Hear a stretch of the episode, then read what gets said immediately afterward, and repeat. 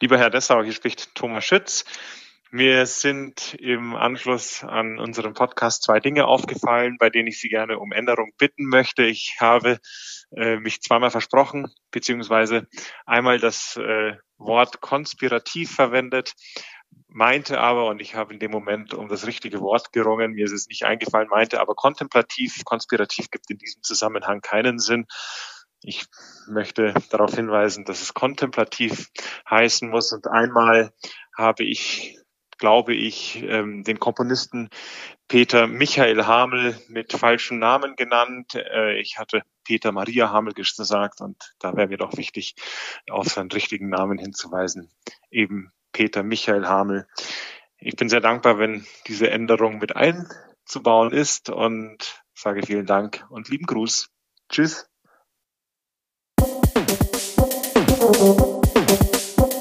Grüß Gott, ich heiße Hagen Dessau und wohne seit vielen Jahren in Rosenheim. Ich finde, im Rosenheimer Land und im Chiemgau wohnen viele interessante Menschen, die interessante Geschichten zu erzählen haben. Und das machen sie in meinem Podcast. Hallo Welt hier Rosenheim. Heute zu Gast Thomas Schütz. Mein Name ist Thomas Schütz. Ich lebe in München, komme eigentlich aus dem Chiemgau und bin Musiker genauer gesagt Sänger, Bariton. Genau, Bariton. Vielleicht können Sie kurz erklären, was es bedeutet, wenn man ein Baritonist ist? Ein Baritonist, also ist, ein Bariton gibt es ja, und das nicht zu verwechseln, auch bei der Gruppe der Blech, Blechbläser, der Bläserinstrumente. Und ähm, bei uns Sängern bedeutet es aber eigentlich die höchste Stimmlage im Bereich der Gruppe der Bässe. Und wir unterscheiden bei Bässen, da gibt es die ganz tiefen, das sind dann die wirklichen Bässe, dann die mittleren, das sind die Bass-Baritöne und die äh, Bässe, die am höchsten singen können, das ähm, sind die Baritöne, die reinen Baritöne. Man sagt auch irgendwie oben keinen Ton, unten keinen Ton, Bariton. Wobei man, ich muss dazu sagen, seine Stimmlage kann man sich nicht aussuchen. Ähm, das ist von Natur aus gegeben und von daher müssen wir nehmen, was wir haben. Das wäre jetzt meine Frage gewesen, ob man da Einfluss drauf hat. Nein, aber die Stimme, und das ist das Faszinierende an der Stimme, die kann natürlich in verschiedenste Bereiche ähm, sich wandeln und ähm, ändern. Also zum einen verändert sie sich im Laufe des Lebens. Ich würde mal sagen, meistens stellen wir das fest, insofern als dass die Stimme im Laufe der Lebenszeit, wir erkennen natürlich einen gewissen Reifeprozess, wenn wir es mal positiv ähm, ausdrücken wollen, im Negativen vielleicht einen Alterungsprozess. Und ansonsten ist natürlich das Spannende an der Stimme und auch aufgrund der Kombination zwischen Wort und Klang, die einzigartig ist im Bereich der Instrumente, ähm, in Extreme zu gehen und einfach auszuprobieren, was kann meine Stimme machen. Immer natürlich, glaube ich, im Bereich des Genres. Also ich könnte jetzt nicht Pop singen, ich könnte auch nicht Rock singen. Das würde meiner klassischen Ausbildung oder meiner klassischen Gesangsweise schaden. Aber ähm, natürlich trainieren wir unsere Stimme täglich und ähm, damit verändert sie sich auch. Also in Klangfarbe, in äh, Ausdruckskraft, ähm, auch in Höhe, in, in Tiefe. Wenn ich eine, ein Beispiel, wenn ich eine sehr, sehr hohe Partie singe in, im Bereich der Oper und ich trainiere sechs Wochen auf diese Partie, dann ähm, wird sich meine Stimme auch eher in den höheren Lagen wohlfühlen als in den ganz tiefen Lagen. Also sowas können wir schon beeinflussen. Aber das heißt nicht, dass Sie in wenigen Jahren als Tenor oder Bass durchgehen könnten. Ich glaube nicht. Also ich hoffe es nicht, ähm, weil ich mich mit meiner Stimmlage sehr wohlfühle ich glaube, das ist auch die Voraussetzung für jeden Sänger, ähm, wenn er wirklich glücklich sein will in diesem Beruf, sich mit seiner Stimmlage wohlzufühlen. Das ist ein Geschenk der Natur, das wir alle bekommen haben und ein Schatz, den wir wirklich pflegen und hegen müssen. Die Stimme ist ein Transportmittel für Emotionen ähm, und das sollten wir uns doch möglichst lange gesund erhalten. Wenn ich jetzt in 20 Jahren dann Bass wäre, dann würde es bedeuten, dass ich vielleicht nicht ganz so sorgsam mit meinem Instrument umgegangen bin. Also von daher hoffe ich es nicht. Ähm, ja, von daher, ich glaube, Bariton trifft es gut. Ich muss dazu sagen, dass äh, bei mir aber tatsächlich lange Zeit nicht ganz klar war, ob ich ähm, Bariton bin oder Tenor, weil meine Stimme gerade äh, Anfang meiner persönlichen 20er Jahre so hoch war, dass äh, man das gar nicht so genau definieren konnte. Ich war noch nicht ganz äh, fertig mit dem Reifeprozess der Stimme und Hätte das bei Engagements geschadet? Also es hätte bei Engagements geschadet, bei denen ich zu früh zu viel, zu laut und zu anspruchsvolle Literatur hätte singen müssen. Da tatsächlich. Ähm, bei mir war es eigentlich ein sehr natürlicher und, und ähm, ja, ergonomischer Prozess. Ich habe zwar ab meinem zweiten Studienjahr äh, immer regelmäßig Konzerte gesungen, aber bin da so langsam reingewachsen und hatte jetzt nicht die ganz schweren Brocken zu Beginn. Ich denke jetzt auch an die andere Seite, die, die sie buchen, mhm. dass man, ah, den Schütz können wir nicht nehmen, der, also da weiß man nicht so genau, was man kriegt. Wäre das ein Problem gewesen? Oder wäre das vielleicht sogar ein, ein Vorteil gewesen? Ähm, es ist die, ja, also die, einschätzbar zu sein ist wichtig, das stimmt. Und äh, ich glaube, dass es aber eher so ist, dass wenn eine Stimme noch nicht ganz ähm, gesetzt ist oder man sie nicht ganz zuordnen kann, dann, dann ist mit ihr noch irgendwas nicht ganz im Reinen. Dann ist sie noch nicht ganz im Körper verankert, noch nicht ganz ähm, gesetzt. Und ich glaube, das ist notwendig, um ähm, Aufträge zu bekommen. Und das spüren Veranstalter auch. Also diese Form der Zuordnung ist schon wichtig. Wir können nicht gleichzeitig Tenor und Bariton singen. Wäre schön, aber ist nicht möglich. Gehen wir noch mal einen Schritt zurück. Wann war der Punkt in einem jugendlichen Leben, dass äh, Sie für sich gesagt haben, A, ich werde Sänger und B, ich werde klassisch ausgebildeter Sänger? Und das dann noch im Chiemgau? Der Punkt war, glaube ich, nach einem Konzert, das ich damals an meiner Schule am LTG, im Ludwig-Thoma-Gymnasium in Prien, ähm, gesungen habe. Ich habe dort ein Lied ähm, mit Klavierbegleitung gesungen, ähm, äh, Die drei Könige. Und äh, das war, glaube ich, ein Weihnachtskonzert irgendwann kurz vor, vor den Weihnachtsferien. Und ähm, in diesem Konzert saß jemand, der mir bis heute eigentlich viel bedeutet, auch wenn ich ihm gar nicht oft begegne. Aber im, im Laufe meines Lebens gab es immer wieder mal Bezugpunkte. Ähm, Peter Maria Hamel und er ist äh, Komponist in Aschau und äh, er kam nach diesem Konzert zu mir und ich hatte eine bis dahin schon große Leidenschaft fürs Singen entwickelt und eine irrsinnig hohe Begeisterung, auch vielleicht sogar in einem damals heute eher weniger, aber damals auf jeden Fall auch in dem sportlichen Sinne. Und er hat mir großen Zuspruch gegeben und das hat mir wahnsinnig viel bedeutet. Und er hat mich motiviert, das zu studieren. Und wenn Sie jetzt nach einem Punkt fragen, dann war es vielleicht der Punkt, der mich nochmal wirklich bekräftigt hat, das zu tun. Und ansonsten war es ein langer Prozess, weil ich aus einem musikalischen Elternhaus komme. Mein Vater ist Musiker, der mich ähm, ja, mit ausgebildet hat in meiner Jugend und Kindheitszeit und, und intensiv musikalisch begleitet hat. Und von daher war es jetzt nicht dieser eine Punkt, der mich dazu bewegt hat, sondern vor allem dieser Prozess meiner Kindheit und Jugend, die voll von Musik war. Was heißt es, Singen als Sport zu betreiben? Haben Sie gerade gesagt? Ich habe bei mir festgestellt, also, und da würde ich heute, glaube ich, meiner damaligen äh, Herangehensweise widersprechen. Ähm, heute ist es für mich etwas, ja, etwas Konspiratives. Und damals war es, wie gesagt, vielleicht eher sportlich. Ich, ich war sehr sportbegeistert und ähm, ich war sehr daran interessiert, was kann ich mit meinem Instrument, mit meinem Körper, äh, Stimme ähm, unternehmen, was, was, was kann der Körper leisten. Und ähm, ja, ich fand es, ich fand es spannend, dieses Instrument einfach weiterzuentwickeln und äh, in einem sportlichen Sinne vielleicht zu Höchstleistungen zu treiben und hatte mir das so als Ziel gesetzt. Heute weiß ich, dass diese Herangehensweise fürs Singen wahrscheinlich eher festmacht und ähm, vielleicht gar nicht so förderlich ist. Heißt das, dass Sie dann, also wie kann man sich das vorstellen, ähm, sportlich zu schauen, was die Stimme leisten kann?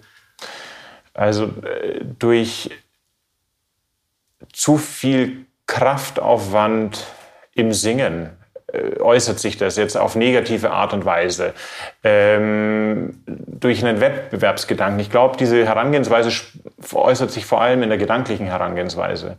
Ja. Und ähm, Wettbewerbe beispielsweise, das ist groteske. Ich meine, in unserer Ausbildung äh, an den Musikhochschulen, da stehen Wettbewerbe ähm, auf der Tagesordnung. Und letztendlich sind doch Wettbewerbe etwas, was überhaupt nicht zum äh, Musikmachen passt. Denn äh, Musik und, und Kunst und Kultur lebt von der Vielfalt und auch des vielleicht nicht Wertens gewisser Dinge, sondern einfach auch des Akzeptierens gewisser Ist-Zustände. Dinge sind, wie sie sind. Und da sind Wettbewerbe vielleicht nicht so zuträglich. Damals war ich davon fasziniert. Ich war begeisterter Fußballer und ähm, Sportler und hatte versucht, diese Herangehensweise, Haltung ähm, in mein Singen zu implementieren. Also, also, so ein bisschen was Breitbeiniges ja, auch. Ja, genau. Und was hat, was hat dann, das, Sie sagen, das Singen hat heute was Konspiratives? Was, ist, was meinen Sie damit?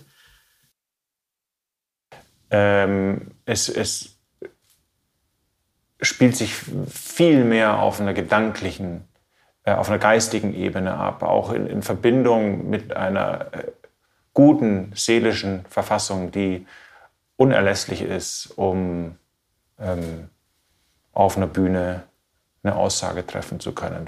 Für mich persönlich. Also, äh, mein, wenn man so will, mein inneres Gleichgewicht ist ähm, ausschlaggebend für, für mein Musizieren. Alle Emotionen, die ich durchlebe und Erfahrungen, die schlagen sich direkt oder indirekt auf meine Stimme im Laufe des Lebens doch nieder. Und ähm, ich glaube, das heißt jetzt nicht, dass man nur positive Erfahrungen machen sollte. Es sind vor allem die negativen, die mich, ähm, glaube ich, im Laufe meines Lebens bisher geprägt haben, mitgeprägt haben. Ähm, aber wichtig ist ja der Aufarbeitungsprozess und ähm, wie ich damit umgehe und dann eben eine Ausgeglichenheit in mir zu bekommen und auch damit einhergehend in meiner Stimme. Das heißt, wenn ich Sie kenne in Ihrer ähm, Performance auf der Bühne, also über längeren Zeitraum begleite, könnte ich anhand Ihrer Performance hören, wie es Ihnen an dem Tag geht? Nein. Ich hoffe, dass ich mein ähm, Gesangslevel mittlerweile auf ähm, ein Niveau geschraubt habe, dass es ja, das mich davor schützt, zu viel von mir persönlich preiszugeben. Das, was ich jetzt beschrieben habe, soll mir eigentlich dabei helfen, ähm, den Charakter oder die Musik als Medium, das ich in dem Moment bin, bestmöglich darzustellen. Also ich, ich in dem Moment, in dem ich auf der Bühne stehe, begreife ich mich persönlich als Medium, durch das Musik hindurchfließt. Es geht ja nicht um mich, um meine persönlichen Gefühle, ähm, sondern um das Werk, um die Komposition und um das Zusammenspiel. Äh, und ich hoffe, dass ein Zustand des Ausgeglichenseins, ähm, oder ich glaube, dass ein Zustand des Ausgeglichenseins dazu beiträgt, ähm, der Musik bestmöglich möglich dienen zu können und möglichst wenig äh, von meinem persönlichen ähm, Gefühlszustand preiszugeben, weil dann endet es in Gefühlsduselei fällt mir gerade ein, der Igor Levitt, ähm, der ist ja ein großer Vertreter der Aussage, ohne den Musiker ist die Musik nichts. Also was er nicht versteht, ist, wenn die Musiker immer sagen, sie treten hinter die Musik zurück. Und Sie vertreten, also wenn ich das richtig verstanden habe, vertreten Sie ja diese Position. Also einen Charakter zu bilden auf einer Bühne, ja aber immer nur im, im, im, Sinne, die Musik bestmöglich darzustellen. Und natürlich ist der Reiz bei der Musik, dass ich ein Werk anders singe als mein, mein Kollege. Ähm, ansonsten hätten wir eine Referenzaufnahme und, und das wär's. Also, aber die persönlichen Gefühle zu vermengen mit äh, also meine, weil Sie mich fragten, würden Sie meinen, meinen Empfindungszustand an dem Tag ablesen können. Und äh, das, glaube ich, wäre auf der Bühne unpässlich. Ähm, einen Charakter mit reinzubringen und meine Sichtweise auf die Musik, ja. Und ich weiß nicht, ich habe die Aussage von Igor Levitt nicht ähm, verfolgen können, aber ich weiß, glaube ich, was er meint. Also wir müssen natürlich unsere Sichtweisen auf dem Werk schärfen und die auf der Bühne zum Tragen bringen. Genau. Also das war so, wenn ich das richtig verstanden ja. habe, seine, seine Haltung. Jetzt komm, würde ich gerne nochmal zurückkommen auf diesen Gedanken. Ähm, das ist ja einigermaßen ungewöhnlich, ähm, eine klassische Musikausbildung äh, anzustreben. Also äh, es ist ja wahrscheinlich attraktiver, auch den Mädchen gegenüber ähm, Rock'n'Roll zu sein. Also, äh, also, die Frage, mit welchen Mädchen man sich umgibt.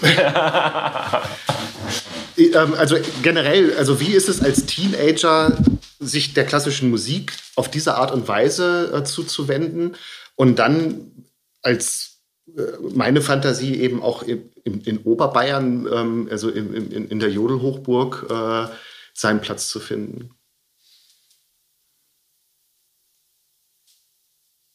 Ich muss sagen, dass ich in meiner Jugendzeit überhaupt keine negativen Erfahrungen damit gemacht habe. Also in der Hinsicht, dass das mein, mein Freundeskreis oder Mitschüler ähm, das, was ich da tue, irgendwie abgelehnt hätten oder mich deswegen aufgezogen hätten. Also für mich fühlte sich das musikalische Tun bereits in meiner Kindheit und Jugendzeit so natürlich an und dass ich da überhaupt keinen Zweifel habe aufkommen lassen, dass dies ein Teil von mir ist und auch immer irgendwie sein würde.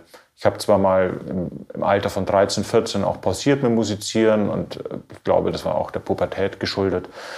Äh, auch das fühlte sich natürlich an, aber auch der Weg zurück. Und ich hatte aber auch das Glück, irgendwie, glaube ich, Freunde zu haben. Also mein bester Freund, der arbeitet in einem ganz anderen Segment und äh, in einem ganz anderen Bereich und ist auch von seinen Interessen ähm, jetzt vielleicht gar nicht so auf, auf klassische Musik gepolt, aber der hat mich trotzdem immer bei äh, enorm unterstützt und äh, so ging es mir eigentlich mit ganz vielen Begegnungen. Und ich war natürlich auch immer in einem Umfeld aufgehoben, das per se wahrscheinlich einen großen Zugang zu klassischer Musik hatte. Es war zu meiner Jugendzeit damals am LTG, aber auch in den, den Chören, in denen ich gesungen habe und in meinem Umfeld ähm, eigentlich gang und gäbe zu musizieren, auch klassisch zu musizieren. Und so war ich zum einen beim Tusprin im Fußballverein und ähm, im Jugendchor meines Vaters in Priman Chiemsee und im Schulchor. Und ähm, das hat sich wunderbar irgendwie ergänzt und kombinieren lassen. Ähm, und zur zweiten Frage.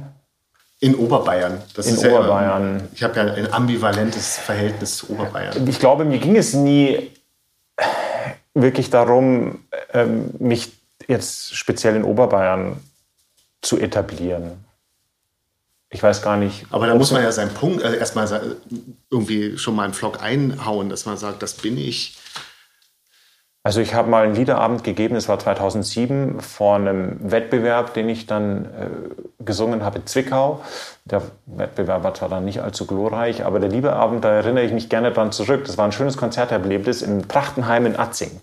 Und der Atzinger Trachtenverein hat mich damals unterstützt, dieses Konzert umsetzen zu können. Das war für mich eine tolle Trainingsplattform als Vorbereitung auf den Wettbewerb. Und äh, ja, also ich habe da keine negativen Erfahrungen gemacht, wobei ich natürlich schon feststelle, dass äh, ja, die, die, die Trachtenvereine ähm, und Blasmusik ähm, ja, wesentlich breiter in der Gesellschaft gerade in Oberbayern angesiedelt sind, als es vielleicht klassisch Musik ist. Und, aber auf Widerstände bin ich da nicht getroffen. Ich glaube, es ist natürlich dann eine Frage, was wird subventioniert und unterstützt, auch von den Gemeinden, von den Städten, von den Landkreisen. Ähm, das ist für die klassische Musik manchmal gar nicht so einfach. Und wie wäre es gewesen, wenn Sie sagen, Ihr Vater ist auch Musiker? Ähm, wie, wie wäre es gewesen, wenn Sie gesagt haben, hätten, ich werde Programmierer oder studiere BWL? Hat, Für mich persönlich oder nee, aus der Sicht meiner Eltern daheim. zu Hause? Ja. Ich glaube, absolut in, in Ordnung. Also meine Eltern waren nämlich überhaupt nicht diejenigen, die mich versucht haben, in die Berufsrichtung Musik zu bewegen. Äh, das war ich selber mit einer sehr hohen intrinsischen Motivation zu diesem Berufsweg und ähm, Im Gegenteil, als ich so im, im, Jugendalter war, 16, 17, mein Vater hat mir schon auch die Schwierigkeiten des Berufs aufgezeigt, weil er sie natürlich selber sehr gut erlebt hat und damit kennt. Und das war ein offener Diskurs und Austausch. Ähm, ich weiß noch, wir saßen einmal am Frühstückstisch und hatten äh, darüber diskutiert, ähm, was das denn bedeutet, auch Sänger zu werden, als ich diesen Wunsch doch sehr klar formuliert hatte. Und mein Vater hat dann ein bisschen auch eine, eine, eine Rolle eingenommen, einfach mir zu zeigen, was vielleicht damit noch einhergehen kann, außerhalb der positiven Dinge und der schönen Dinge. Und das war für mich ähm, in dem Moment ein emotional total aufwühlender Moment. Also ich bin da fast in Tränen ausgebrochen und das hat mir letztendlich verdeutlicht, wie sehr ich den Wunsch in mir trage, das zu tun. Ähm, meine Eltern, glaube ich, hätten alles unterstützt, was ich beruflich ähm, tun hätte wollen oder wozu ich mich entschieden hätte, auch abseits des Musikerberufs. Und dann sind Sie zur Ausbildung ja in die weite Welt hinausgezogen. Also, wenn ich das richtig äh, gelesen habe, haben Sie in London auch studiert. Wie, wie war das dann? Also ähm, einmal seine Stimme finden und dann sich in einer neuen Umgebung finden und dann auch noch in einer anderen Kultur finden. Ich habe München übersprungen und das ganz bewusst. Ich habe mich äh, nicht an der äh, Münchner Musikhochschule beworben, ähm, weil ich, glaube ich, das Gefühl hatte, ich müsste in eine Stadt gehen oder in Städte gehen, die für mein persönliches Gefühl, ob die Einschätzung jetzt richtig ist oder nicht, das will ich erstmal dahingestellt lassen, aber die für mein Gefühl vielleicht noch einen offeneren Zugang und vielfältigeren Zugang zur Musik haben, als die Stadt München es in meinem Weltbild damals hatte. Also auch für Subkulturen im Bereich der Musik ähm, und für andere Genres äh, im Bereich der Musik sind ja Köln war meine erste Studienstadt und London doch zwei Städte, die da eine Vielfalt abdecken, wie man sie eigentlich kaum abdecken kann. Und ähm, zum anderen hatte ich einfach den Wunsch, wegzuziehen und wegzugehen aus Oberbayern, aus, aus ähm, ja, dem gewohnten Umfeld. Und ähm, es war, also um die Stimme zu finden, ja, kann, kann ich eigentlich keinen Schritt vom anderen wirklich koppeln. Ähm, aber jeder jede Stadt, in, in der ich war, also wie gesagt, zuerst war Köln, ähm, hatte seinen ganz eigenen Beitrag. In, in Köln ging es wirklich darum, erstmal die Stimme zu finden, kennenzulernen äh, oder noch besser kennenzulernen und äh, die ganzen technischen äh, Grundlagen zu setzen und ähm, mein Profil als Musiker zu schärfen. Das kam dann wirklich später. Das kam in London und insbesondere dann auch in Gent in Belgien in meiner Zeit im Opernstudio. Und es sind ja dann auch Erfahrungswerte, sich in neuen Städten erstmal zurechtzufinden, sich vielleicht schon auch ein arbeitsmäßiges Umfeld dort aufzubauen. Ich habe in Köln parallel zum Studium schon immer Konzerte gesungen, auch in London. Ähm, und ich glaube, dass alles, all das gehört, gehört dazu, um, um ähm, ja, sein, seinen Weg in den Beruf finden zu können. Und wie ist das dann, ähm, wenn man in so einer Ausbildung ist? Wird man parallel oder etabliert man sich parallel zur Ausbildung oder hat man irgendwann seine Abschlussprüfung, kriegt ein Diplom und ab dem Augenblick kann ich mich an den Markt wenden? Also ähm, nee, das ist eher ein, äh, im, im Idealfall ist es ein sehr linearer Prozess, der irgendwann startet, meistens äh, im zweiten, dritten Studienjahr, in dem man die erste, ersten Konzerte singt. Ähm, es gibt natürlich dann Höhen, es gibt Tiefen, es gibt Einbrüche und, und äh, etablieren. Naja, ich bin natürlich ein junger Sänger, der sich nach wie vor auch etablieren muss am Markt und äh, dieser Prozess wenn er denn jemals abgeschlossen sein sollte, äh, ist bei mir sicherlich noch nicht abgeschlossen, denn es gibt so viele Träume, Wünsche, Ziele, die ich habe, auch an Häusern, an denen ich singen möchte, Partien, die ich singen möchte. Also da gibt es noch viel zu tun. Ähm, ja, äh,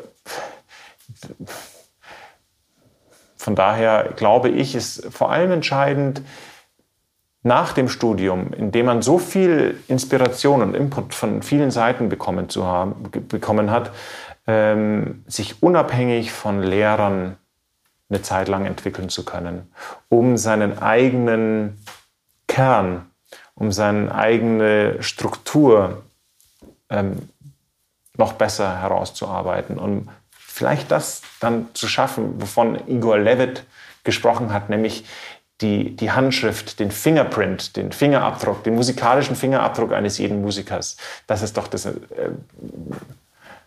äh, Bezaubernde, dass eine Vielzahl an, an Fingerabdrücken in der Musiklandschaft existiert. Und ich glaube, dazu braucht es eine, äh, heran, ein Herangehen unabhängig von Lehrern, natürlich mit einem Wissenschafts, den man davor mit übermittelt bekommen hat. Und wie kann ich mir das vorstellen? Also, das, also es muss Sie sagen, es gibt Höhen und Tiefen, aber die Miete will bezahlt werden und wir vielleicht auch eine warme Mahlzeit haben. Also wie, wie umschifft man ähm, so, so Leerstellen? also indem man beispielsweise auf dem Oktoberfest arbeitet. Also unabhängig vom Singen dann? Unabhängig vom Singen. Ich, ja. Also mein, mein Studium in London war unglaublich kostspielig. Ähm, es gibt dann Stipendien, zum einen natürlich für die Studiengebühren etc., aber, aber Lebenshaltungskosten, Miete etc. sind exorbitant und ich habe dann nach meinem London-Studium begonnen, äh, beziehungsweise eigentlich im Anschluss an meine Zeit in Belgien, äh, auf der Wiesen zwei Wochen zu arbeiten und mir ein, ja, ein gewisses Polster auch ähm, verschaffen zu können. Für mich ist wichtig, also für die musikalisch-künstlerische Entwicklung ist nämlich glaube ich, schon entscheidend, dass man nicht unter zu großem finanziellen Druck steht. Und eine gewisse Unabhängigkeit zu haben, ist ganz entscheidend. Also wenn ich jeden Auftrag annehmen muss, ob ich mich damit künstlerisch identifizieren kann oder nicht, das, das wäre. Das wäre meine nächste Frage ja, gewesen. Also äh, wie, wie steht man ähm, Aufträgen gegenüber? Also äh, es gibt ja so Schauspieler, die so alles wegspielen. Es gibt wahrscheinlich auch Sänger, die alles wegsingen. Ähm, zu denen will ich nicht gehören. Also es würde, glaube ich, auch nicht passen. Ich glaube nämlich erstens, dass man mich nicht mit allen ähm, Werken, die es so gibt oder die mir angeboten werden, hören will. Es gibt äh, Sänger, die singen gewisse Dinge besser als ich und ich muss sehr gut für mich herauskristallisieren, was liegt mir wirklich. Denn nur ähm, Kompositionen, mit denen ich, zu denen ich auch ein, ja, einen sehr, sehr guten Zugang finde und wo ich eine große Sinnhaftigkeit entdecke, ähm, bieten mir letztendlich die Möglichkeit, auch mich bestmöglich auf der Bühne zu entfalten. Und ähm, also alles zu singen, ja, da gibt es viele und das ist ja gerade an kleinen Opernhäusern oft der Fall, dass man äh, dann alle Partien für lyrischen Sopran in einer Saison, die so auf dem Spielplan äh, stehen, durchpauken muss. Ähm, aber als freiberuflicher Sänger hat man natürlich viel mehr die Möglichkeit auszuwählen und ähm, zu differenzieren. Mein Lehrer Matthias Görne hat mich da sehr geprägt. Ähm, er ist äh, Bariton und vielleicht mit zwei, drei anderen der, der weltbeste Bariton, den es aktuell gibt. Und ich glaube, er ist es deswegen, weil er für sich immer sehr, sehr genau wusste, was er will und was nicht und welche Partien er singen kann, möchte und sollte und welche eben nicht. Und das hat mich sehr geprägt, muss ich sagen. Wie erkennen Sie denn, ähm, welches Stück für Sie etwas ist? Ist es, die blo ist es der bloße Tonumfang oder Nein, ich glaube, äh, auch da, das wäre jetzt ähm, eine Frage, ähm, also wenn es um den bloßen Tonumfang ginge, die Bezug auf den Anfang unseres Gesprächs nimmt. Ähm, ich glaube, zu einem gewissen ähm, für einen gewissen Bereich könnte ich die Stimme so sehr trainieren, dass ich auch mal eine Bassbariton-Partie ähm, übernehmen könnte. Oder beispielsweise, um nochmal bei Matthias Görne zu, zu bleiben, er hat ähm, kürzlich Sarastro in der Zauberflöte in der Salzburger Produktion gesungen. Ähm, seine eigene, eigentliche Stimmlage ist aber Bariton. Und ähm, er hat genauso schon im Papageno gesungen. Also zwei völlig konträre Rollen. Er hat aber seine Stimme so trainieren können, dass er sowohl das eine als auch das andere in seiner Karriere gesungen hat. Ähm,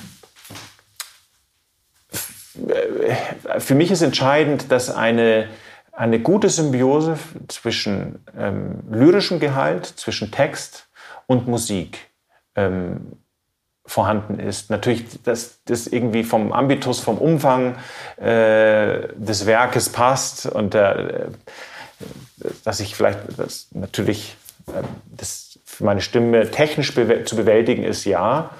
Ähm, aber ich glaube, dass die Qualität von, von, von Lyrik und Musik einfach auf einem Niveau sein müssen. Also, um ein Beispiel zu geben, ist äh, von, um, aus den Mozartschen Opern ähm, Don Giovanni, da Ponte-Opern Don Giovanni, Le Nozze di Figaro und Cosi fan tutte, ist es so, dass, dass ich, glaube ich, auf der Bühne Cosi fan tutte nicht allzu gerne singen wollen würde, weil ich den Zugang zum, zum, zu diesem Sujet überhaupt nicht habe und ich auch nichts mit dem Inhalt der Oper anfangen kann. Ich finde die Musik unfassbar, aber gut.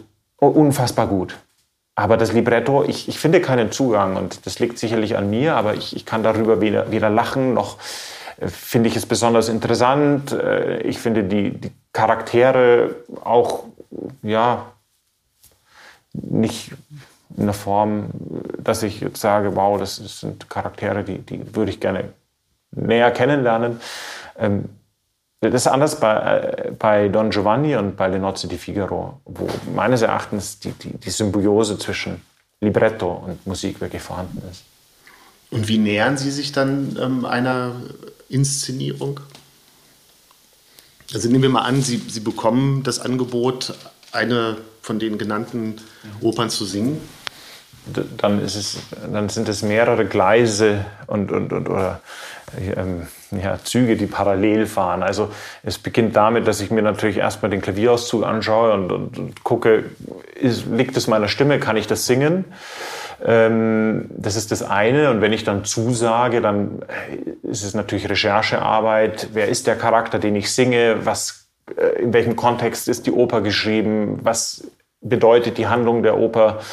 Äh, übertragen auf unsere Produktion. Ähm, tatsächlich, wie ist sie im Kontext der heutigen Zeit zu sehen? All diese Fragen müssen beantwortet werden oder muss ich mir selbst beantworten. Ich glaube, heute ist es sehr entscheidend. Ähm, das war eine der wichtigsten Botschaften, die ich im Opernstudio in Gent mitbekommen habe mit einer ganz klaren Vorstellung in den Probenprozess ähm, zu gehen oder vor allem dann in dem Probenbetrieb auf der Bühne, wenn der Regisseur, wenn die Schauspielkollegen, die Sängerkollegen mit dabei sind. Da ähm, hilft es unglaublich, sich schon eine Meinung gebildet zu haben, die abänderbar ist in, in verschiedenste Richtungen. Aber, und dazu ist Lesen, Lesen, Lesen, Lesen un, unerlässlich. Und alles, was man in Bezug auf die Oper Don Giovanni finden kann, einfach aufzusaugen. Und ähm, oder auf jede andere Oper natürlich auch. Und, ähm, dann weiter im Prozess ist es, dass natürlich ich erstmal die ähm, Partie musikalisch einstudiere, vielleicht sogar eine Fremdsprache äh, neu lernen muss, wenn ich, ich singe gerade, ich ähm, oder ich lerne gerade ähm, eine, eine, russische ähm, Oper und ähm, habe die Mühen jetzt, mich mit Russisch auseinandersetzen zu müssen. Dafür aber auch wieder einen Coach. Also es sind, ähm, der mir hilft und der es mit mir musikalisch einstudiert. Und ähm, das sind verschiedenste Herangehensweisen, um, um dann so einem Werk gerecht zu werden. Und dann ist äh, die Premiere. Welche Rolle spielen für Sie Kritiken? Oh, das ist eine, da muss ich aufpassen, was ich sage. eine sehr, äh, generell eine sehr wichtige, weil ich glaube, dass die Kritik ähm, letztendlich das, was wir tun, ähm, naja, beschreibt und damit unser, unser, unser ja, künstlerisches Tun auch in, ein, in den Fokus der Menschen rückt. Und das ist doch ähm, von unfassbar hohem Wert, wenn eine Zeitung darüber schreibt, ob wir ein Konzert gemacht haben, zum einen überhaupt und dann auch noch, äh, wie es denn stattgefunden hat. Und ähm, von daher sind für mich, finde ich es toll, dass es nach wie vor Kritiken gibt. Ähm, ich sehe es aber dennoch zwiespältig. Also, ähm, wo es es gibt viele tolle Kritiker, die, glaube ich, die Gabe haben, die Atmosphäre eines Konzerts sehr, sehr gut zu beschreiben und, und vielleicht auch ähm, Kritik im Positiven wie im Negativen anzubringen und mit der wir Künstler dann auch wieder arbeiten können und sie aufnehmen können. Das ist ja der Idealfall einer Kritik, dass sie uns auch als, als Künstler weiterbringt äh, und nicht nur eben den, den Menschen zeigt, was hat denn stattgefunden ähm, wo ich, ja, wo es für mich schwierig wird, ist, wenn, wenn, und das passiert leider zu häufig, dass sich, ähm, naja, Kritiker so sehr als ähm, Meinungsinstanz darstellen und etablieren und, und da teilweise über, über Musiker urteilen und richten. Und äh, ich denke mir, ja, ist es dann jetzt wirklich nötig? Und über Musiker, die eine exzellente Ausbildung haben, die schon viel auf der Bühne geleistet haben und äh, dann Kritiker schreiben, die das nicht mal hauptberuflich machen, ähm, und, äh, sondern im Nebenberuf. Und, und äh, da denke ich mir teilweise, und ich glaube, das ist das, was letztendlich viele meiner Kollegen äh, so ein bisschen oder unseren, unseren Beruf ab und zu stört, ist, dass wir eben denken, naja, also ähm, ist es wirklich zielführend und sich aus der Position des ähm, Schreibenden ne, ja, stellt sich natürlich manches viel leichter dar. Oder am Schreibtisch geschrieben ist manches vielleicht einfacher darzustellen, als wenn man es nie selber auf der Bühne ähm, im wahrsten Sinne des Wortes nackt darstellen musste, umsetzen, umzusetzen hatte. Ja. Sie sind ähm, nachdem Sie durch Europa gereist sind, ja wieder nach Oberbayern gekommen. Was war die Motivation, hier wieder äh, die Zelte aufzuschlagen? Ähm, äh, zunächst mal gar keine. Äh, ich war in Belgien, äh, damals in einer sehr glücklichen Beziehung äh, mit meiner mit meiner Ex-Freundin und äh, wir sind nach München zusammengezogen und äh, also die Beziehung muss auf jeden Fall glücklich genug gewesen sein, damit ich mich entschieden hatte oder da, so, dass ich mich entschieden hatte, mit ihr den Weg nach München zu gehen, weil die Motivation ging von ihr aus, nicht von mir und ich wollte eigentlich nie nach München. Ähm, und ich bin ihr gefolgt, weil äh, sie ein berufliches Angebot hier hatte und, und, und sie auch damals wegen mir mit nach Belgien gezogen ist. Und ich dachte, ja, das ist doch nur fair, wenn ich dann mit ihr nach München gehe. Und ähm, naja, also von daher, beruflich hatte ich zunächst mal keine Motivation, denn ich war dort im, im Opernstudio in, in, Gent in Belgien und als ich da, damit fertig war, war für mich eigentlich erstmal klar, dass ich auf dem freiberuflichen Sängermarkt Fuß fassen will. Und das ist nur eine Arbeit, die ich von verschiedensten Standorten aus tun kann. Ob ich da jetzt in Gent in Belgien lebe oder in Berlin oder in Castrop-Rauxel, das spielt eigentlich erstmal keine Rolle. Und dann haben Sie im Oberbayern, also wieder im, im Chiemgau, äh, das Nightingale Project oder Projekt äh, ins Leben gerufen. Ja. Können Sie da vielleicht erklären, was das ist? Also Nightingale ist eigentlich äh, mehr als ein Projekt, wahrscheinlich noch eine kulturelle Plattform, auf ähm, der ich versuche, verschiedenste kulturelle Projekte zu verwirklichen. Also zum einen, und das ist die Hauptschiene, ist es eine Konzertreihe. Zum anderen machen wir aber auch Workshops, Kunstworkshops für Kinder. Ähm, ein dritter Aspekt ist ein, ein sozialer, karitativer Aspekt, den wir mit der ähm, Konzertreihe bedienen, in ganz kleinen Umfang, aber vielleicht wächst er noch in den kommenden Jahren. Ähm, ich glaube, den meisten Leuten ist Nightingale Naturkultur jetzt im Chiemgau bekannt einfach als, als Konzertreihe, die seit 2017 ähm, ähm, dort existiert und ähm, ich versuche oder wir versuchen mit Nightingale und der Zusatz ist Naturkultur, die Verbindung aus Natur und äh, Kultur und Musik aufzuzeigen und zu zeigen, wie sehr doch ähm, das Musizieren, Musizieren auch von dem natürlichen Kontext profitiert. Und wie sehr wir Menschen wahrscheinlich auch von der äh, Natur gelernt haben zu musizieren und zu singen und ähm, uns wahrscheinlich auch bei ganz vielen oder ganz sicher ganz viele Kompositionen ja von der Natur inspiriert sind. Und wie kann ich mir dann so etwas vorstellen? Also, dass ich als Zuschauer, Zuhörer ähm, genau das erkenne, was, was mhm. Ihre ähm, Ideen dahinter sind? Ähm, Im Hinblick auf die programmatische Gestaltung zum einen, zum anderen aber beispielsweise über Konzerte, die wir äh, schon in der Triener Schiffshalle, Bootshalle, in der Fessler Schiffshalle umgesetzt haben. Liederabend für Klavier, Horn und Bariton in der, in der Bootshalle. Äh, Schuberts Winterreise erinnere ich mich gut, das war gleich im ersten Jahr von Nightingale 2017, haben wir auf dem Hochgernhaus musiziert mit, wie gesagt, Akkordeon und, und, und Gesang auf 1600 ähm, Höhenmetern. Und ähm, eine, wenn, wenn ich zuvor beispielsweise, also nehmen wir Schuberts Winterreise, äh, eine, ein, in der das Wandermotiv ähm, ja sozusagen der rote Faden des Zyklus ist.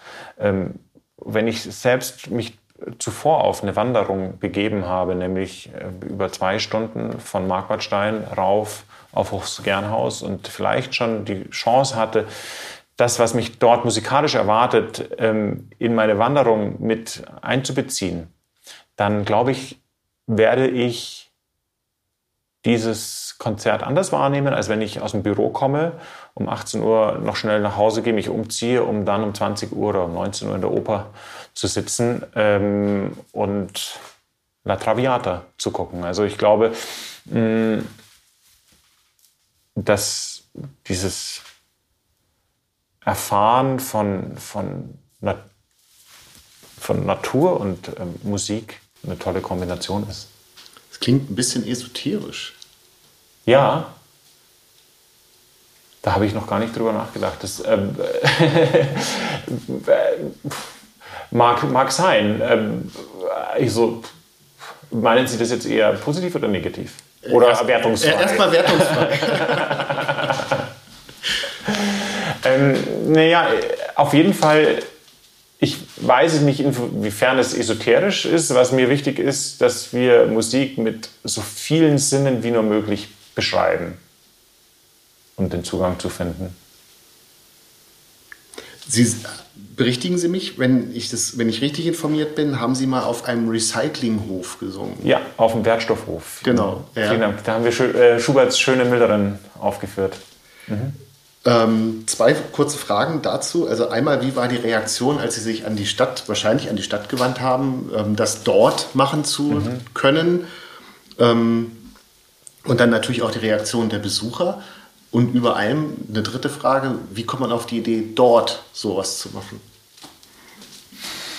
Also die Idee, die stammte nicht von mir, sondern von einem Priner Apotheker, ähm, äh, Dr. Herbert Reuter. Und er ist ähm, sehr, sehr involviert in das, in das, ja, in das, auch in das kulturelle Leben der Gemeinde und ist dort wirklich ein toller Ideengeber. Und er hat die, diese Idee für, für Nightingale auch gestiftet. Weil wir uns unterhalten hatten über die Konzertreihe und ähm, er sie beobachtet und, und auch mittlerweile immer wieder begleitet hat.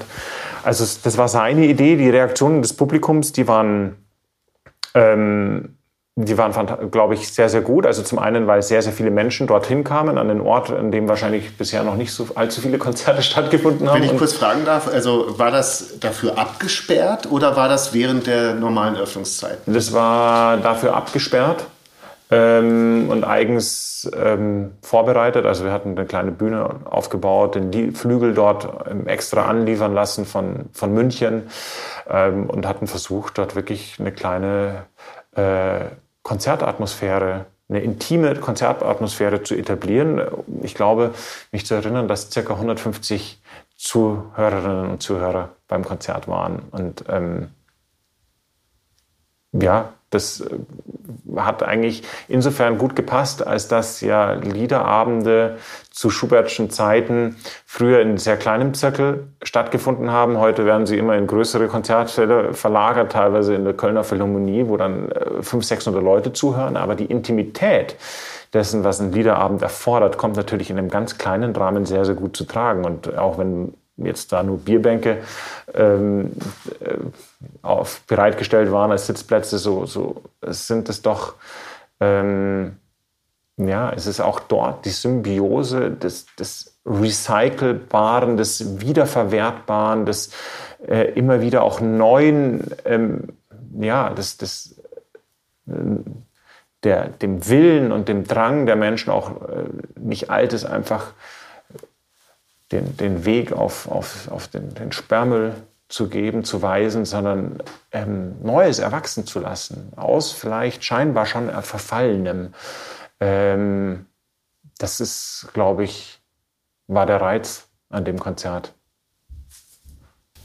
Beim Betrachten dessen, was Sie so, so tun, wir müssen noch auf Ihre Arbeit in der Stiftung ähm, zu sprechen kommen, aber ich habe gesehen, Sie machen auch YouTube oder, oder ähm, auf einer anderen Plattform ähm, Geben Sie äh, Gesangsunterricht?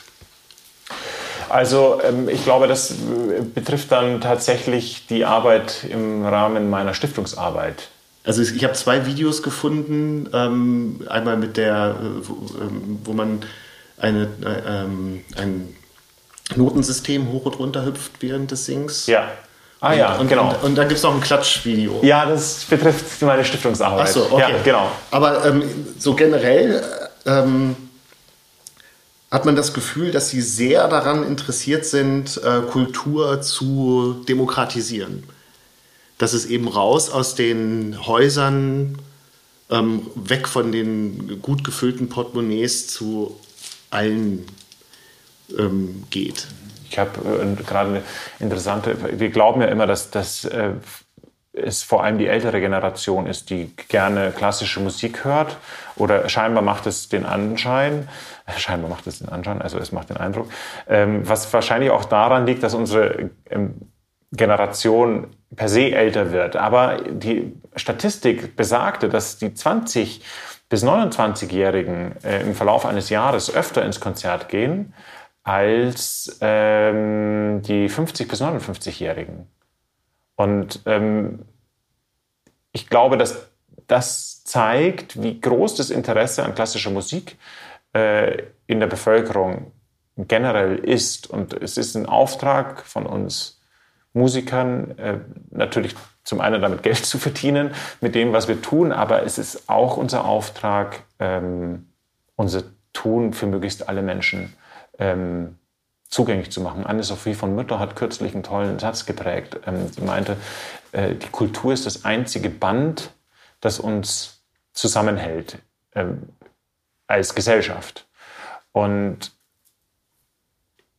jedes, jeder kulturelle Bereich hat die Aufgabe, glaube ich, ähm, sofern es sinnvoll ist, und ich, ich, bin von der Sinnhaftigkeit unserer Arbeit total überzeugt, ähm, ja, es, es möglichst vielen Menschen ähm, zur Verfügung zu stellen und ermö zu ermöglichen. Und ähm, äh, ja, es wird ja oft davon gesprochen, dass, dass, dass Musik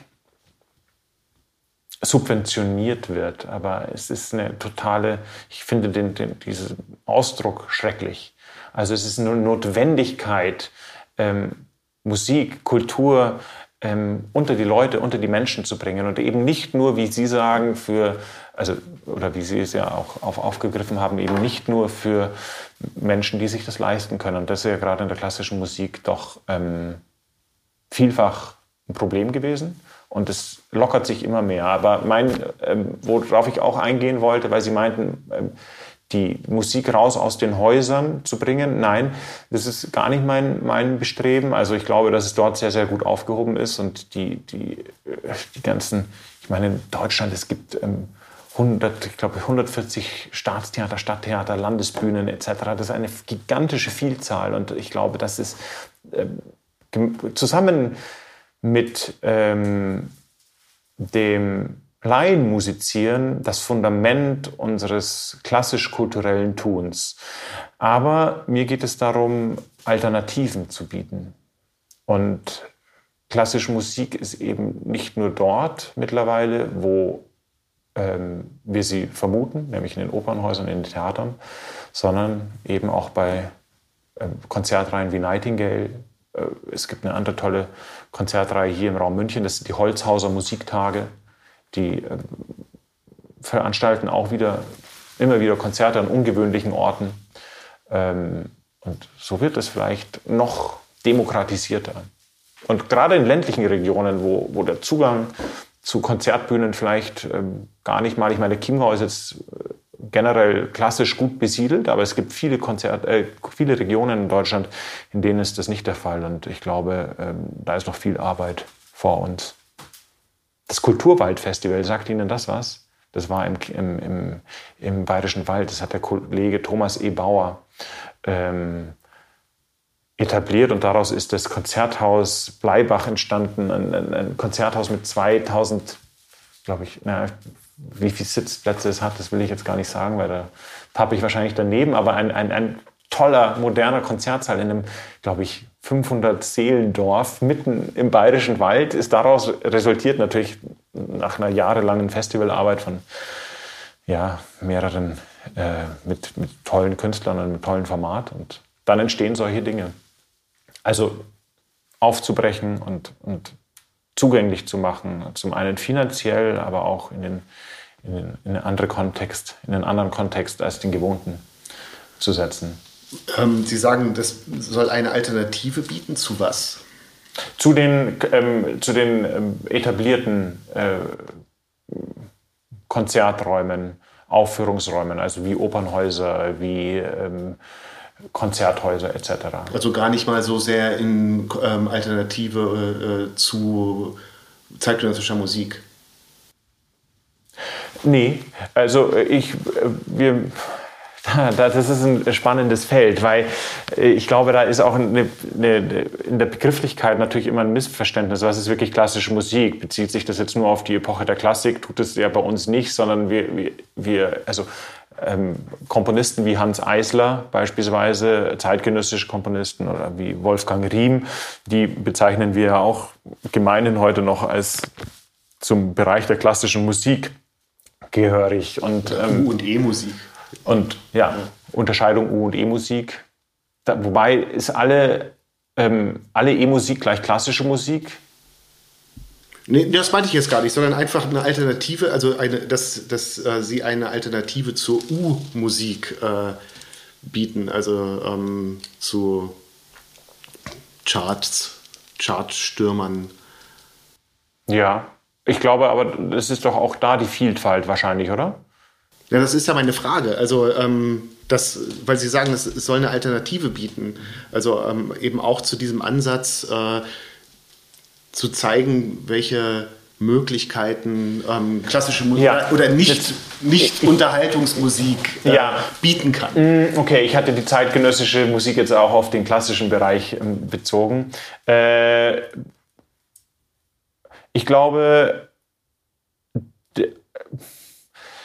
also ja, Alternative nicht, nicht in Form von Konkurrenz. Wir kommen vielleicht nachher noch darauf zu sprechen. Bei den Schülern sehe ich es ein bisschen anders. Da ist es wirklich auch, äh, glaube ich, eine, eine, wichtige Form der Alternative für die, für, um, um ein gesamtes Bild abzudecken in der musikalischen Ausbildung, weil, weil Kinder, glaube ich, sonst sehr dazu ähm, geleitet werden, nur, Klass, äh, nur Pop, Rock etc. zu hören. Ähm, also da bedeutet vielleicht die Alternative nochmal etwas anderes als jetzt in unserem Fall. In unserem Fall, im, im, im professionellen Tun, ist es ein, ein Abbilden der Vielfalt. Und ich meinte wirklich als Alternative, dass äh, wir haben breites, wir hatten immer ein sehr breites ähm, klassisches Spektrum, gerade in Deutschland. Ähm, aber neue Formen des klassischen Musizierens zu etablieren, darum ging es mir. Also äh, zusätzlich zu dem bereits bekannten. Mhm. Ja. Genau, denn äh, Sie hatten das ja auch schon eben angesprochen. Sie arbeiten dann auch noch, ich finde ja diesen Namen wahnsinnig, äh, in der äh, Stiftung für, zur Förderung von Kultur und Zivilisation. Internationale Stiftung zur Förderung von Kultur und Zivilisation, genau. Drunter geht's nicht, oder? ähm, äh, ja, es, die, die Stiftung hat sich hohe Ziele gesetzt. Ähm, sehr ehrenwerte Ziele und äh, ist ja, seit äh, 1995 wurde sie gegründet und äh, seit 1906, 1996 ist sie äh, wirklich sehr, sehr aktiv und hat damit ihrem Namen auch schon national wie international ähm, alle Ehre gemacht. Ja. Und äh, in welchem Bereich arbeiten Sie da mit? Also ich bin dort äh, hauptsächlich im Bereich des Projekts Musik für Schüler tätig. Ähm, das ist ein, ein Projekt, das äh, eigentlich darauf abzielt, Schüler ähm, zum eigenen Musizieren zu oder für das eigene Musizieren zu begeistern. Und äh, auf dem Weg dorthin diverse Impulse zu setzen, sprich beispielsweise mit äh, Konzerten, mit Profimusikern, über Workshops, über regelmäßigen Unterricht in den Fächern Klavier, über regelmäßigen äh, Unterricht äh, im Bereich Gesang, sprich Chorunterricht.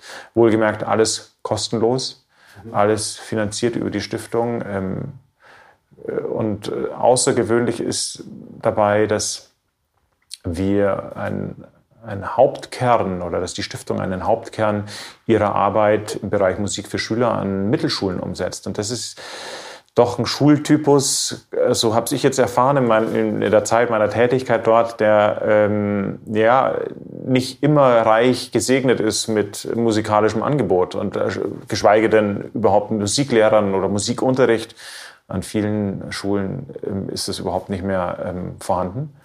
Und genau da setzt die ähm, Stiftung an. Sie füllt also, äh, naja, ein Vakuum was eigentlich der Staat äh, übernehmen müsste. müsste. Und äh, die, die, die Aufgabe hat, das zu tun. Und äh, ein, ein, ja, gut, es ist in diesen Tagen so oft zitiert, diese Sprichworte, ein, das Land der Dichter und Denker. Und es ist verwunderlich, dass, dass wir dann eine, diese, die, diese fundamental wichtige Ausbildung im Bereich Musik äh, auch Kunst, dass wir diese Fächer, die sogenannten weichen Unterrichtsfächer, dass wir die einem, einem stiefmütterlichen Dasein teilweise überlassen. Das ist also mit nichts zu verstehen. Gerade in einem Schultypus wie Mittelschule. Ähm, warum nehme ich es dort weg und warum äh, forciere ich es dann vielleicht sogar noch an anderen Schultypen äh, wie, wie, wie, wie, wie Gymnasium? Da ist es ja noch wesentlich präsenter. Also mir unverständlich. Und ich glaube, deswegen auch wirklich ehrenwert und, und, und, und vor allem höchst sinn, sinnvoll, was, was die Stiftung versucht umzusetzen. Und nicht nur versucht, sondern auch wirklich umsetzt, ja. Wie erleben Sie äh, die Kinder an den Schulen und wie schaffen Sie es, mit welchem Erfolg auch immer, äh, eben die jungen Menschen an Mittelschulen für klassische Musik, wenn wir mal bei dem Begriff bleiben, zu, zu ähm, inspiri äh, inspirieren? Äh, das äh, sind mehrere Komponenten, Faktoren, die ähm, dazu beitragen.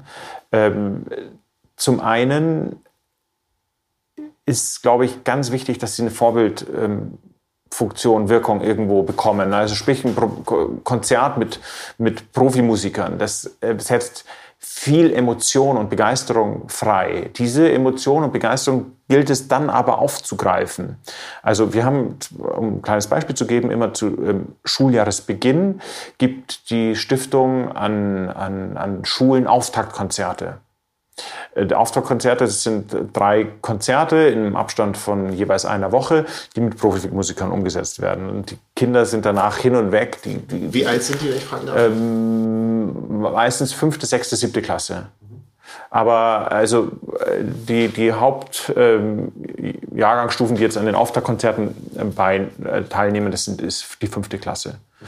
Einfach oben sofort mit, mit Eintritt in diesen Schultypus die Kinder zu packen und zu begeistern. Und die lassen sich auch wirklich begeistern. Und wir greifen dann ähm, diese Begeisterung auf und geben Schnupperunterricht äh, in, im Rahmen dessen die Kinder erstmal gucken können, ist es was für mich, Klavier spielen, Chor singen?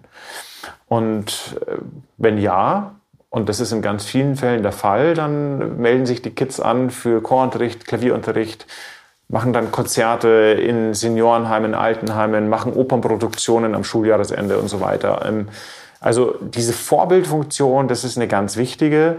Ähm, und äh, zum anderen auch, glaube ich, dass sie auf, auf dann über ihre Pädagogen, Chorpädagogen, die werden Klavierpädagogen, die werden alle von der Stiftung ausgesucht und, und, und gestellt und sorgsam ausgesucht. Das sind exzellente Leute, die das machen für die Stiftung, muss man sagen. Und ähm, den Kindern, sie ernst zu nehmen, sie auf Augenhöhe zu behandeln. Ähm, gut, das geht jetzt sehr ins Pädagogische, aber letztendlich geht es doch darum, dass die, die, Kinder den Wert des Musizierens für sich erfahren können. Und ähm, ich hatte neulich mit einem Schüler gesprochen, der bekommt immer von, von ähm, seinen Klassenkameraden gesagt, dass er so eine hässliche Stimme hat.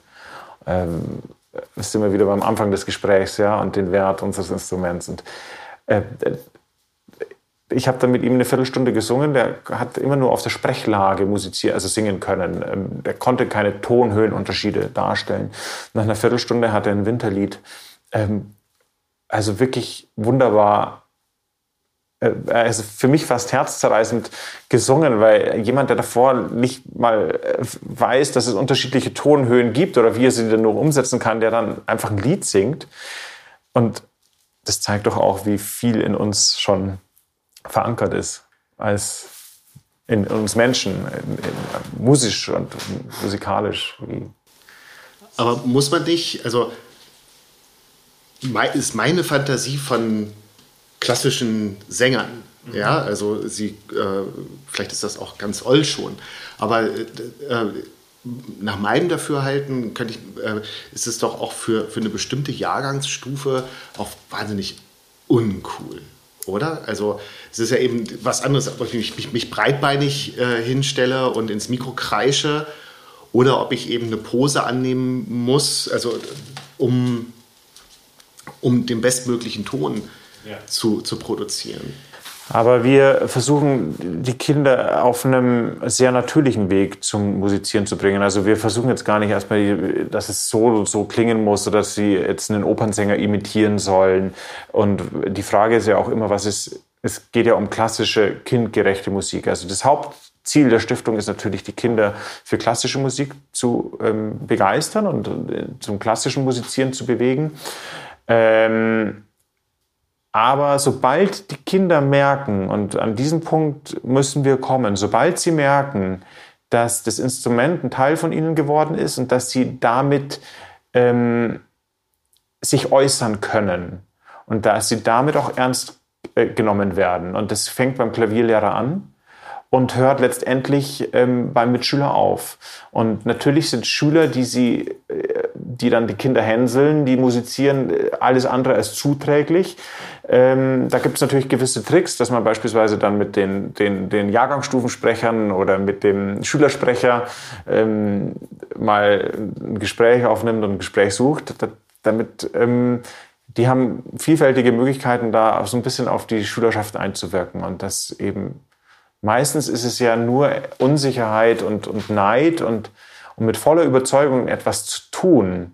Und das wünsche ich eigentlich den Kindern, ähm, unabhängig von dem, was es ist. Ob es Fußball ist, ob es Tischtennis ist, ob es Singen ist, ob es Ballett ist, ob es Malen ist einfach die Dinge mit Überzeugung zu tun und dafür auch respektiert zu werden. Und diesen, an diesem Punkt versuchen wir die Kinder zu, zu bekommen und äh, es dann umzudrehen und äh, die Kinder werden dann Multiplikatoren und ziehen oft noch weitere Kinder mit ins Projekt und begeistern weitere Kinder. Wenn einer, also in einem Chor, in dem 30 Kinder musizieren und äh, da können, das sind meistens nicht alle gleich begeistert. Das sind zwei, drei, die haben eine tolle Vorbildung und äh, schon eine gute stimmliche Grundausbildung und die, muss, die müssen wir packen. Ähm, die müssen wir für uns begeistern und die begeistern dann die mit einer Mittel, äh, ja, mit mittelmäßigen Vorkenntnis. Und ähm, die wiederum begeistern die Kinder, die gar keine Vorkenntnis haben. Und ähm, glaube ich, so funktioniert's. Ähm, Sie haben eingangs gesagt, Sie lieben Ihre Stimme. Habe ich das gesagt? So, sinngemäß. Ja. Ähm, ein, ein, ein, Klassiker ist ja, dass man etwas aufnimmt und dann danach äh, vor sich hin knickert, was, so klinge ich, so klinge ich. Ja? Äh, wie geht Ihnen das? Wenn, wenn Sie sich selber hören? Ah, also äh, nach wie vor äh, gewöhnungsbedürftig. Ähm, ich, ich liebe generell, glaube ich, so meinte ich das, das ähm, Instrument Stimme. Und ich bin so dankbar, dass ich eine gesunde Stimme bekommen habe und ähm, eine, die so viel machen kann und mit der ich mich äh, zusätzlich zum Sprechen äh, äußern darf und so viele Emotionen äh, darstellen kann. Ähm, mich selbst zu hören auf Aufnahmen, das ist ähm, teilweise natürlich un ungewohnt, aber es ist unerlässlich. Also ich habe während des Studiums mich regelmäßig ähm, immer wieder abgehört, eigentlich jede Unterrichtsstunde aufgenommen und im Nachhinein nochmal angehört, nachbearbeitet und das härtet ab. das wäre jetzt meine Frage, wie bringen Sie das den Kindern bei, dass sie, ähm, ich sage jetzt mal einigermaßen unvoreingenommen ihrer eigenen Stimme gegenüberstehen?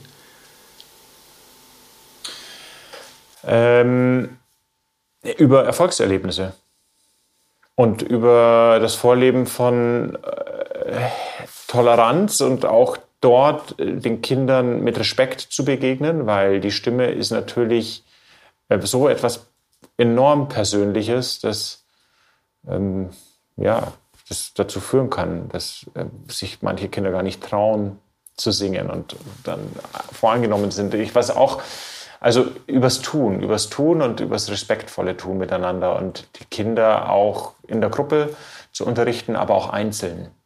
Und ähm, im Einzelunterricht kann man gewisse Hemmungen und eine gewisse Scheu erstmal nehmen durch Zuspruch und vor allem, ich glaube, aber das ist schwierig. Also es ist eine ganz, ist eine sehr interessante Frage, weil wir doch in einem Umfeld leben, das sehr, sehr viel wertet. Und auch das nimmt wieder Bezug irgendwie auf das, was wir am Anfang hatten, weil die Dinge sind, wie sie sind. Und sie mögen meine Stimme vielleicht nicht schön finden und äh, der nächste findet sie vielleicht ganz schön. Ähm, einfach nicht zu werten, sondern die Vielfalt rauszustreichen. Ich glaube, letztendlich aber helfen nur Erfolgserlebnisse. Und wenn die Kinder mal sehen, ob das jetzt auf einem Video ist, beispielsweise, was man mit ihnen aufnimmt, oder eine erfolgreiche Aufführung, äh, die sie absolviert haben, gemeinsam absolviert haben, das ist durch nichts zu ersetzen. Also ähm, deswegen gerade ist, im, im, glaube ich, in der musikalischen Früherziehung und auch dann in, in der Erziehung im Schulalter so wichtig, dass wir nicht nur unterrichten, sondern auch wirklich Projektziele mit den Kindern umsetzen. Projekt ist ein gutes Stichwort. Ähm, jetzt zu Weihnachten ähm, gab es ja mal wieder äh, die drei Tenöre. Ja, das ist an mir vorübergegangen. Ja, du gibst ja jedes Jahr. Äh, ähm, die singen dann aufgehübschte äh, U-Musik, Entschuldigung. Ähm, was geht Ihnen da durch den Kopf? Äh, ähm, würden Sie auch gerne dastehen? Ich würde es genau so auch machen wollen. Ich würde es anders machen wollen. Und, oder sagen Sie, bleib bloß weg? Also für die drei Tenöre, also für jeden von diesen drei Tenören erstmal große Bewunderung. Äh, José Carreras, Placido Domingo und ähm, Luciano Pavarotti.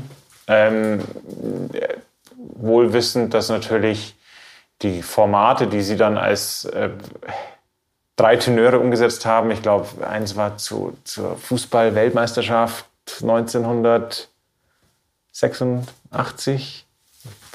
Ähm, und seither ging das ja im, im regelmäßigen Rhythmus ähm, das ist gerade so, als also Popmusiker also, treten in, ähm, bei der Eröffnung von, von äh, Möbelhäusern auf. Ja, also, genau, eine Vermarktungsmaschinerie, ja. oder? Ja. Also in der letztendlich genau das nicht mehr vielleicht unbedingt im Vordergrund steht, ähm,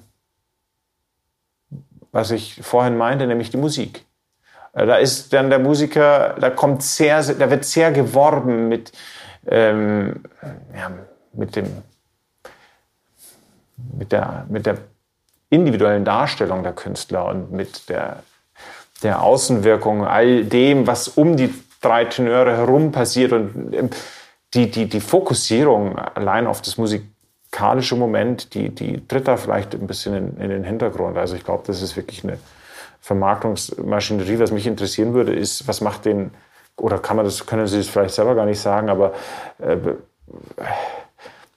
was macht dem Placido Domingo mehr Spaß? Also eine, eine, eine Oper auf der Bühne zu singen oder in irgendeinem Stadion vor 60.000 Leuten mit den drei Tenören aufzutreten. Und dann Soul is Christmas von John Lennon zu singen. Zu singen. Ähm, ich glaube nicht, dass man das als klassische Musik bezeichnen kann. Ja, eben.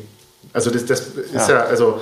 Ähm, also auch wenn es klassisch gesungen ist, aber und von, von klassischen Sängern, aber ja. das, ja. Also ich, Sie haben mir gefragt, ob ich da auch selber gerne stünde. Äh, ich glaube, ich, boah. Also die Frage zielt ja auch, beinhaltet ja auch Folgendes. Ähm, was wollen wir mit unserer Kunst? Und natürlich will ich möglichst viele Menschen mit meiner Kunst erreichen. Also ich wäre, es wäre völlig, glaube ich, daneben, wenn ich sagen würde, nein, also ich will jetzt nicht vor, vor möglichst vielen Menschen reichen. Ich will aber, glaube ich, immer nur vor so vielen Menschen äh, musizieren, wie es mein akustisches Organ auch hergibt. Also mit vor 60.000 Leuten, da bräuchte ich dann schon enorme Verstärkung. Das ist eine, eine prinzipielle Frage. Ähm, die ich mir so noch nie wirklich gestellt habe. Aber ich glaube, in meinem, jetzt, wenn wir mal meine Arbeit für die Stiftung außen vor lassen, für die sozial, musiksozialen Projekte, Musik für Schüler, Musik am Nachmittag, was es da alles gibt, ähm, da ist es was anderes. Aber in meiner, in meiner Arbeit als, als Sänger, glaube ich, kann ich es mir nicht vorstellen. Auch aufgrund der Verstärkung. Es wäre nicht mehr da wird viel manipuliert durch Halleffekte, durch Lautsprecheranlagen, durch die Mikrofone. Ich würde da nicht gern stehen und ich glaube, wichtig ist doch für uns auch, dass wir uns ähm, und jetzt im Vergleich zu diesen Musikern, also Neid oder weiß nicht, vielleicht würde das ja sogar ein bisschen Neid beinhalten, das, das glaube ich, ähm, wäre unzuträglich. Denn jeder, wie gesagt, sollte dankbar sein für sein Instrument und sich wohlfühlen mit dem, was er zur Verfügung haben darf. Ja. Was bedeutet für Sie Erfolg? Dass ich zunächst mal meiner Wertvorstellung, ähm, die ich, äh, mein Berufsethos, dass ich dem gerecht werden kann. Ähm, und die Wertstelle, ja, da spielt es eben schon eine große Rolle, der Musik gerecht zu werden und das musikalische Werk in den Vordergrund zu, zu rücken und, und, und auch, ähm, äh, glaube ich, ja, der, ja, der Musik zu dienen ist zu viel gesagt, aber, aber ja, sie, meine Mittel zur Verfügung zu stellen, ähm, im bestmöglichen Sinne alles dafür getan zu haben und, und, also all das, was ich vielleicht zu meinem Berufsethos und zu meinen Berufswerten zähle, denen möglichst gerecht zu werden. Und äh, Erfolg ist aber für mich auch dabei nie die, die, die, die menschliche Komponente zu vergessen. Also ähm, wohl wissen, dass es immer auf so vielen Schultern, ähm, naja, getragen wird, wenn wir irgendwo ein Konzert singen und äh, dass da ganz viele Menschen beteiligt sind und, und Kollegen, die Wertschätzung den Kollegen gegenüber mir ist wichtig. äh, in, einem, in einem positiven Umfeld arbeiten zu können, meinen Beitrag dazu zu leisten. Auch das hängt ja mit der Wertvorstellung meines, meiner Berufsausübung zusammen. Und ähm, ich glaube, dass wenn ich, äh, wenn ich schaffe zu kultivieren für mich, und dann, dann ist das für mich Erfolg. Momentan können Sie Ihren Beruf nicht ausüben, also nicht so richtig. Ähm, was wünschen Sie sich für das Jahr 2021? Für mich persönlich? Ja, oder? Als, als Sänger. Die, die schnellstmögliche Wiederaufnahme der Konzerte ähm, als Sänger. Ähm, das Konzertleben, sich, wenn ich zusammenzähle, zusammenrechne, was äh, auf wie viel, jetzt mal im pekuniären Sinne gesprochen, auf wie viel Geld, auf wie viel Gehalt ich verzichtet habe in den letzten Monaten, darf ich darüber eigentlich gar nicht nachdenken, ähm, weil das alles natürlich Mittel sind, die wir oder die ich für meine Zukunftsplanung etc. eigentlich vorsehe, auch wenn ich existenziell glücklicherweise nicht ähm, äh, gefährdet bin, aber weil ich eben auch noch Arbeit habe. Aber äh, also diesbezüglich wünsche ich mir einfach zum einen für den finanziellen Teil, dass es einfach schnell wieder losgehen kann und zum anderen aber auch, dass ich mich wieder künstlerisch äußern darf, dass ich wieder das tun kann, was ich, was ich tun will. Und die Konzertspannung ist mit der Spannung, die wir beim Üben haben oder die ich zumindest beim Üben habe, mit nichts zu vergleichen. Der Trainingseffekt äh, durch das Singen eines Konzertes ist immens. Und das Glücksgefühl, das ich dabei, das ich dabei erfahren darf, ebenso. Da wünsche ich Ihnen ganz viel Erfolg für das Jahr 2021 und darüber hinaus natürlich. Vielen Dank, Thomas Schütz. Vielen Dank. Herzlichen Dank für das Gespräch. Das war Hallo Welt hier Rosenheim, Folge 34 mit Thomas Schütz. Aufgenommen am 7.01.2021. Vielen Dank fürs Zuhören.